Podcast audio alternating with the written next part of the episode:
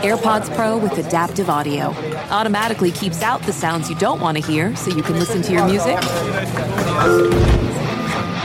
and lowers your music to let in the sounds you do need to hear. Hi there. Hi, what can I get you? I'll have a strawberry mango coconut probiotic smoothie with wheatgrass. Anything else? Extra wheatgrass. Here you go. AirPods Pro with adaptive audio. Available on AirPods Pro second generation when enabled. This episode is brought to you by Shopify. Forget the frustration of picking commerce platforms when you switch your business to Shopify, the global commerce platform that supercharges your selling wherever you sell. With Shopify, you'll harness the same intuitive features, trusted apps, and powerful analytics used by the world's leading brands. Sign up today for your $1 per month trial period at shopify.com slash tech, all lowercase. That's shopify.com slash tech. This episode is brought to you by Skinny Pop Popcorn. Perfectly popped, endlessly delicious. Oh, so light and crunchy. Skinny Pop Original Popcorn is the snack you've been searching for. Made with just three simple ingredients popcorn kernels, sunflower oil, and salt. Snacking never felt or tasted so good. Perfectly popped, endlessly delicious. Give yourself permission to snack and pick up Skinny Pop Original Popcorn today.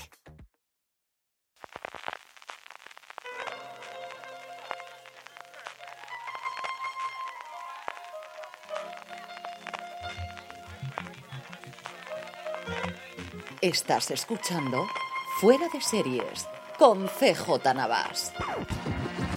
Bienvenidos a Streaming, el programa diario de Fuera de Series, en el que un servidor CJ Navas te trae las principales noticias, trailers, estrenos y muchas cosas más del mundo de las series de televisión. Edición del miércoles 3 de mayo, ya con el arranque de la huelga de guionistas en Estados Unidos, con los piquetes ya formados. Vamos con todo el contenido de hoy, que tenemos varias cosas. Antes de todo ello, recordarte que si vas a comprar en Amazon este Día de la Madre, haciéndolo desde amazon.fueradeseries.com, a ti te costará lo mismo y a nosotros nos estarás ayudando. Y no solo para tus compras el Día de la Madre, en cualquier momento del año, tus compras en Amazon, haciéndolas desde amazon.fueradeseries.com, a ti te costarán lo mismo y a nosotros nos estarás ayudando. Arrancamos con un poquito de follow-up y es que de forma similar a la que hicimos este pasado domingo, volviendo a grabar en gran angular de fuera de series el FDS Over the Top de este mes de abril, también hemos vuelto con nuestros análisis en review de fuera de series. Tenéis ya disponibles en Razones para Ver de Tú también lo harías, el thriller de Disney Plus que nos ha sorprendido y para bien a Juan Francisco Bellón y a mí mismo, y ahora ya ha pasado la locura de series Nostrum, volveremos a grabar de forma regular. De hecho, ya tenemos grabado un Razones para ver de Silo, la serie de Apple TV Plus que se estrena este próximo viernes 5 y que de hecho publicaremos ese mismo día, y también el de esa locura llamada Mrs. Davis que podréis escuchar este domingo 7. Y después de esta entrada comenzamos las noticias como parece que vamos a hacer durante bastante tiempo con la huelga de guionistas en Hollywood. El paro ya está en marcha, los piquetes ya están formados en las sedes de las principales productoras, de hecho es que el sindicato de guionistas obliga a sus miembros a que vayan a los piquetes, y las primeras consecuencias para el espectador ya se notan y es que todos los late night, incluidos también los programas semanales como el de Bill Maher o el de John Oliver, van a dejar de emitirse inmediatamente. Otra noticia importante que ya se había rumoreado es que formalmente el sindicato de guionistas británico ha pedido a sus miembros que no colaboren en producciones americanas mientras dure la huelga. Y por último, lo más importante es que, y por último, lo más importante es que el comité de negociaciones por fin ha hablado. A diferencia de lo que ocurrió en el 2007-2008, en el que hubo muchísimas filtraciones por las dos partes, en este caso, al menos por la parte de los guionistas, la cosa ha estado tremendamente, tremendamente opaca, pero una vez vencido el plazo, ha empezado a haber mucha información por parte del sindicato de guionistas.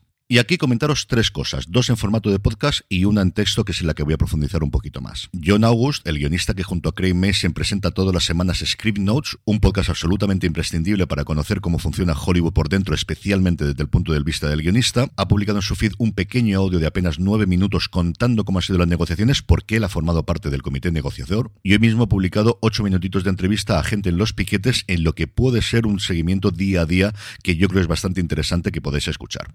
Por otro lado, Matt Belloni, del que os hablaba ayer por su newsletter pack, en su podcast de Town, que hace en colaboración con The Ringer, ha entrevistado a Adam Conover, que forma también parte del comité negociador del sindicato de guionistas, que ha dado cuatro o cinco pinceladas bastante interesantes sobre dónde estaban las grandes diferencias del acuerdo y sobre todo me ha llamado mucho la atención el tema de la inteligencia artificial. Él dice que cuando propusieron el tratamiento de inteligencia artificial era una cosa que no era prioritaria para el sindicato, pero que el rechazo tan absolutamente frontal por parte de los productores de siquiera tratarlo ha hecho que salten todas las alarmas y que de repente salte un puesto mucho más relevante. Y como os comentaba, quizá lo más interesante que ha salido acerca de la huelga de guionistas son documentos de apenas dos páginas que se llama Negociaciones del Sindicato de Guionistas, estatus al día 1 de mayo del 2023, así que tiene toda la pinta de que se vaya a ir actualizando, en el que a dos columnas el sindicato pone por un lado cuáles han sido sus propuestas y por otro lado qué ha sido lo que han recibido como respuesta de los productores. Y lo que se ve en este documento, que de verdad que vale mucho la pena que leáis, tenéis el enlace directo como siempre en la newsletter, newsletter.foradeseries.com, donde recogemos siempre todas las cosas que comento aquí en el programa, es que quitando cosas puramente de dinero, en el que si no se ha llegado a un acuerdo sí que ves que hay una posibilidad de negociación y de un punto intermedio, en todas las grandes áreas que el sindicato quiere tratar, la respuesta de los productores es rechazamos la propuesta y no hay contraoferta. Así ocurre, como os comentaba, con el uso de la inteligencia artificial, donde el sindicato proponía que se regulase en qué se podía utilizar y en qué no se podía utilizar dentro del proceso creativo en todos aquellos proyectos que estuviesen cubiertos por el acuerdo, que fue rechazada de plano por los productores y según se recogía en esta entrevista con Beloni de una forma tremendamente vehemente y proponiendo simplemente que una vez al año se juntasen sindicatos y patronal para ver cómo está el mundo de la tecnología. Que oye, juntarse una vez al año nunca está mal y además ver las caras y ahora que ya podemos vernos y estas cosas, pero igual no la mejor respuesta a esta propuesta. De igual forma, no hubo respuesta a dos propuestas muy importantes para los guionistas, que eran, por un lado, la composición y formato de las mesas de guionistas, regular lo que está siendo práctica habitual en los últimos tiempos en Hollywood, que son las mini rooms, las mini mesas antes de la producción de una serie y que de alguna forma plantean todo el argumentario, especialmente para plataformas de streaming, y también las mesas tradicionales, una vez ya puestas en producción, una vez recibidas la luz verde, en las que el sindicato exigiría un mínimo número de guionistas en función del número de episodios encargados. En paralelo a esta propuesta también se pedía un mínimo número de semanas de contratación en un tipo y en otro tipo de las mesas, y en ambos casos, según el documento del sindicato de guionistas, se rechazó la propuesta sin hacer ninguna contraoferta. En fin, que esto va para largo y os daremos cumplida información en minuto, hora y resultado de cómo va evolucionando las cosas, en lo que se aventuran serán bastantes, bastantes meses. Y en esta situación, evidentemente, hay que tomarse todo lo que os vaya a comentar de aquí en adelante sobre nuevos proyectos y fichajes con pinzas, porque no se sabe absolutamente nada de cuándo se va a poder empezar a rodar de nuevo. Pero como los anuncios están, pues vamos a comentarlas. Por un lado, The Corps, o The Corp, posiblemente lo pronunciarían los americanos, la serie que en su momento os comenté porque tenía entre sus productores ejecutivos a Norman Lear, que está a punto de cumplir 100 años, basada en las memorias de Greg Cobb White acerca de un marine gay en Estados Unidos, ha recibido la luz verde por parte de Netflix al tiempo que confirmaba su reparto. Miles Heizer, Max Parker, Lia Mo y sobre todo Vera Farmiga. Por otro lado, mi adorada Sofía Vergara se mete a productora y va a hacerlo con un programa de cocina con celebridades, con famosos, presentado por su hijo Manolo González Vergara. El programa, que tiene el título provisional de Celebrity Family Cook-Off, tendrá, pues eso, familias de famosos compitiendo entre sí para ver quién cocina mejor, con el dinero que ganen yendo a sus causas sociales favoritas. La serie ha sido encargada en Estados Unidos por Roku, así que veremos quién la trae aquí en España. Yo creo que un canal cocina o un Cosmo, desde luego, sería un sitio ideal para ella. En el apartado de fichajes, por fin tenemos a la primera integrante del elenco de la serie de Alien que está preparando Noah Hawley con muchísimo secretismo, y será Sidney Chandler, a la que hemos visto en Don't Worry Darling y sobre todo en Pistol recientemente.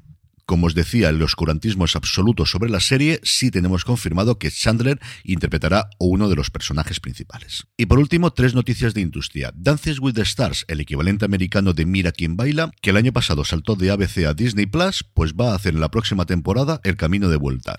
Y es que de cara a la edición número 32, sí, sí, 32 que se dice pronto, es que muchos años ha habido dos temporadas en el mismo año, el popularísimo concurso volverá a la televisión lineal en Estados Unidos. Por otro lado, Nielsen ha revisado las audiencias de la última Super Bowl y ha confirmado que fue visto en Estados Unidos por 115 millones de personas, 115,1 para ser exactos, lo que lo convierte en el programa televisivo más seguido de la historia de Estados Unidos. Y por último, sí, es una cosita de películas, pero quería comentarlo de todas formas, la nueva Guardianes de la Galaxia tiene hasta 600 versiones diferentes. No, no os asustéis, no es que tenga 600 finales distintos, 600 escenas diferentes, sino que para poder sacar el máximo partido a las distintas especificaciones de cines a lo largo del mundo, James Gunn y su equipo ha hecho hasta 600 versiones distintas de la misma película. Esto es algo que no se comenta mucho, pero que es el pan nuestro de cada día del mundo del streaming. Netflix, que tiene un blog tecnológico que si os gusta esa parte es absolutamente delicioso, hace ya muchos años que tiene más de 100 formatos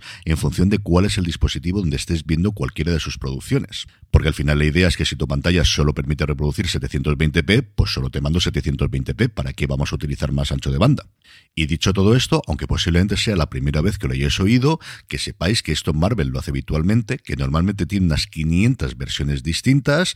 Claro, que todo palidece cuando llega James Cameron, que hizo 1065 versiones distintas de la secuela de Avatar. En el apartado de vídeos y trailers, Apple TV Plus ha presentado el tráiler definitivo de la segunda temporada de esa absoluta maravilla de la técnica llamado Planeta Prehistórico. Netflix ha mostrado el de la cuarta y última temporada de Never Have I Ever, o Yo Nunca, como se conoce aquí en España. Y HBO sigue con su buena política de hacer un podcast oficial con entrevistas a los creadores, a los intérpretes, a los guionistas, a gente del equipo de todas sus producciones principales. Y lo acaba de hacer con los fontaneros de la Casa Blanca. El primer episodio, además, tiene entrevistas a Woody Harrelson y a Justin Terox. En cuanto a estrenos, va a ser muy rápida la cosa, porque hoy no hay, no, hoy miércoles no tenemos estrenos, así que vamos directamente con la buena noticia del día, que va a hacer muy felices especialmente a los fans de Star Trek, y es que el archivo de Gene Roddenberry ha hecho una absoluta pasada en Internet, que es mostrar en realidad virtual todos y cada uno de los puentes de las diferentes naves llamadas Enterprise que durante más de 50 años han poblado el mundo de Star Trek. Junto a las recreaciones que son para perder minutos y horas, y os lo digo por experiencia, hay un pequeño documental narrado ni más ni menos que por John Delancey, por el mismísimo Q, que cuenta la evolución del puente desde los primeros bocetos de Pato Guzmán en 1964 hasta su última encarnación en los últimos episodios de Star Trek Picard. Y por último, además de la realidad virtual y de este documental, hay pequeños vídeos, ni más ni menos que con William Shatner con el director de la nueva generación John Dongway, con el diseñador de producción Herman Zimmerman y con la persona que para mí a día de hoy puede hacer lo que quiera en el mundo de Star Trek, que ahí estaré para verla, que de todas formas también la vería, pero con él mucho más, Terry Matalas. Una absoluta delicia para todos los aficionados de Star Trek y aprovecho para deciros que este jueves día 5 volveremos a grabar Universo Star Trek, por fin hablaremos de los últimos episodios de Picard y nos prepararemos para Strange New Worlds. Esto será este jueves día 5. Si nos queréis ver y comentar en directo, podéis hacerlo a partir de las nueve y media de la noche, hora peninsular española, en youtube.com barra fuera de series o en twitch.tv barra fuera de series. Y con esto, y recordándoos que si vais a comprar en Amazon en este Día de la Madre o en cualquier otro momento del año, si lo hacéis desde amazon.fueradeseries.com, a ti te costará lo mismo y a nosotros nos estarás ayudando. Me despido hasta mañana, que tengas un muy buen miércoles, gracias por escucharme y recordad, tened muchísimo cuidado y fuera. 2020.